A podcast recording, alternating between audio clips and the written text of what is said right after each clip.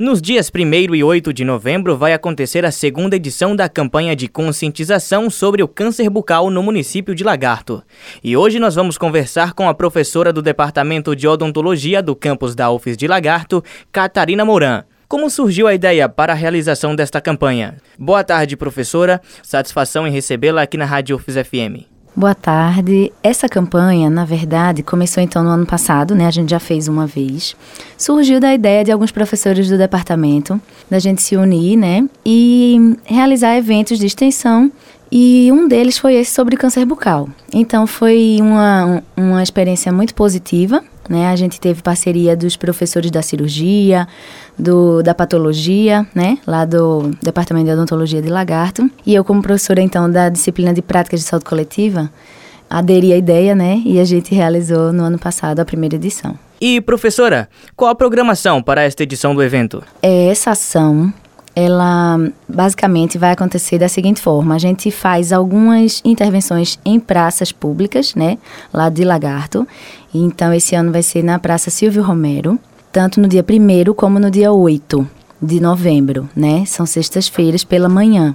Essa intervenção tem a participação de docentes e de discentes também. Então, são aproximadamente 12 alunos onde a gente vai conversar com a população, né, que estiver passando pela praça, para orientar sobre é, a prevenção e a importância de diagnosticar logo cedo qualquer lesão bucal. Então, os alunos vão conversar sobre prevenção, fatores de risco, com auxílio de banner, cartazes e macromodelos, que são tipo representações da boca, como se fossem moldes grandes, confeccionados em feltro inclusive bastante interessante, com também a, a, reprodução dessas lesões. Então, a população vai conseguir se identificar, conseguir identificar melhor a textura, né, ou características mais específicas das lesões. Além disso, também vai ser feito o autoexame bucal, né? Então a gente vai estar lá com espelhos, com cartilhas, orientando esse autoexame bucal.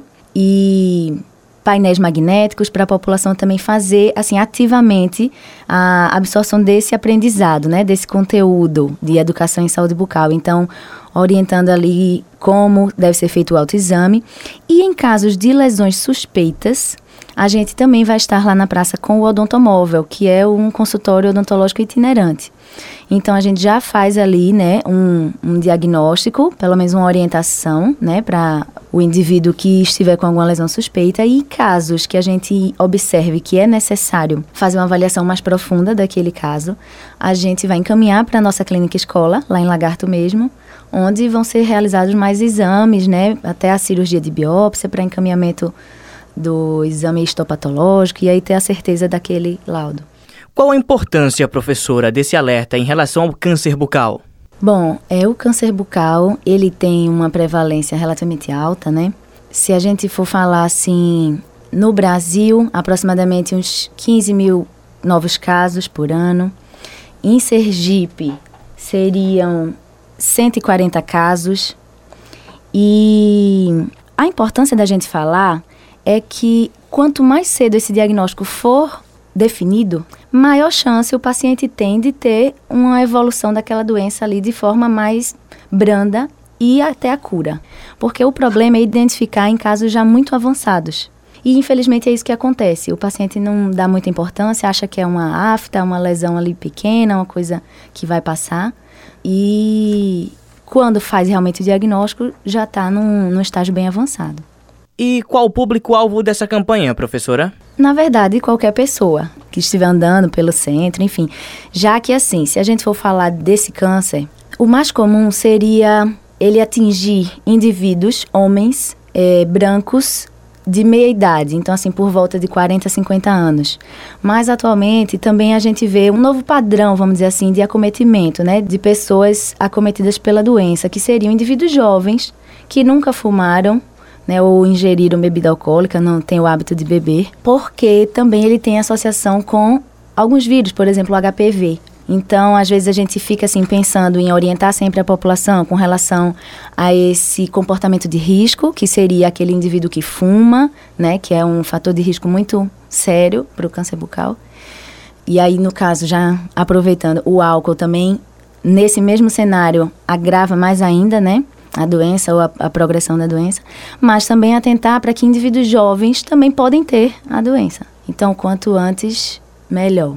Professora, levando em conta que essa ação é um projeto de extensão do campus de Lagarto, qual o papel que o Departamento de Odontologia busca desenvolver para que os alunos do curso mantenham em contato com a população do município? É bastante importante, né? E, inclusive é uma característica mesmo do nosso campus. A gente, desde o início do curso, o aluno lá no primeiro ano, ele já está em contato com bastante atividades assim junto à comunidade tanto traz benefício para a população atendida, como para os próprios alunos, que desde cedo, durante o curso de graduação, conseguem ter esse contato né, mais prático mesmo. A gente sai da sala de aula e vai aplicar na prática ali o que a gente discute. E isso eu tenho certeza que tem grande contribuição na vida profissional, né, no futuro deles como profissionais de saúde. Então a gente aqui está falando dessa ação do câncer bucal, mas o curso de odontologia e outros também, né, mas a gente realiza bastante ações assim de caráter de extensão. Esse, no caso, é um evento de extensão que a gente já fez ano passado, está fazendo esse ano e a ideia é continuar.